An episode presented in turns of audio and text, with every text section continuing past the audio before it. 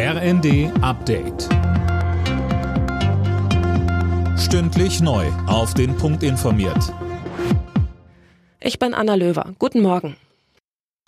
Die Verhandlungen über eine Feuerpause im Nahostkonflikt stehen offenbar vor einem Abschluss. Nach US-Angaben haben sich Vertreter Israels, der Vereinigten Staaten, Ägyptens und Katars über Grundzüge für ein Abkommen geeinigt. Für eine neue Waffenruhe soll die Hamas Geiseln entlassen. Im Gegenzug fordert die Terrororganisation unter anderem die Freilassung inhaftierter Palästinenser. Details seien noch zu klären, sagte ein US-Sicherheitsberater dem Sender CNN. Wegen eines Luftalarms hat Außenministerin Baerbock ihren Besuch in Mikolajew vorzeitig abgebrochen. Dort wurde eine russische Drohne gesichtet, die dem Konvoi rund um die Ministerin wohl auch zeitweise folgte.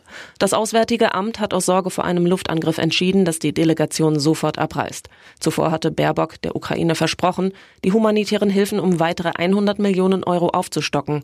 Uwe Schimonek. Baerbock will damit einerseits ein Zeichen an die Menschen in der Ukraine senden, sie können sich auf die Hilfe aus Deutschland verlassen und andererseits auch an Kreml-Chef Putin. Man lasse nicht zu, dass er die Ukraine zermürbt, weder militärisch noch wirtschaftlich noch humanitär, so die Bundesaußenministerin. Gestern hatte sie schon weitere Waffenlieferungen versprochen.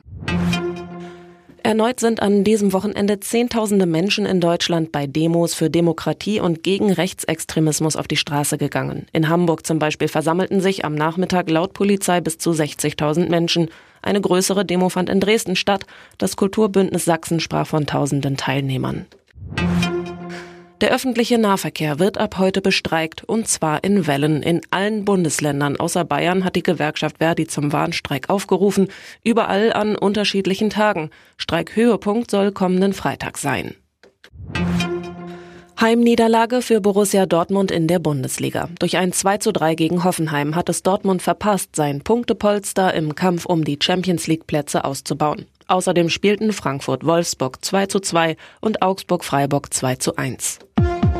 Alle Nachrichten auf rnd.de